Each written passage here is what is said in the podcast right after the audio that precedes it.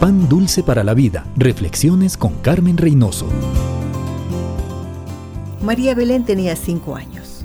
Sus familiares habían orado por su sanidad y estaban muy tristes. El eco y los últimos exámenes confirmaban la necesidad de una cirugía de corazón abierto. María Belén había pedido a Jesús que le sane. Ella sabía que Dios ya oyó su oración. Agradecida, hablaba constantemente con su familia, pero ellos se compadecían de su fe infantil. Llegó el día. Todos lloraban en silencio, pero la niña estaba feliz y se sentía bien y fuerte. A las 7 de la mañana y chequeando el corazón de la niña a través del eco, no se veía ninguna lesión. El médico no lo podía creer. Llamó a otro especialista, al técnico de la máquina. Su corazón no necesita reparación. Cuando los padres maravillados le dieron la noticia, la niña les recordó. Eso es lo que trataba de decirles. Jesús ya reparó mi corazón. Amigos, la fe es la certeza de lo que no se ve. Agradezcale a Dios, ella contestó su oración.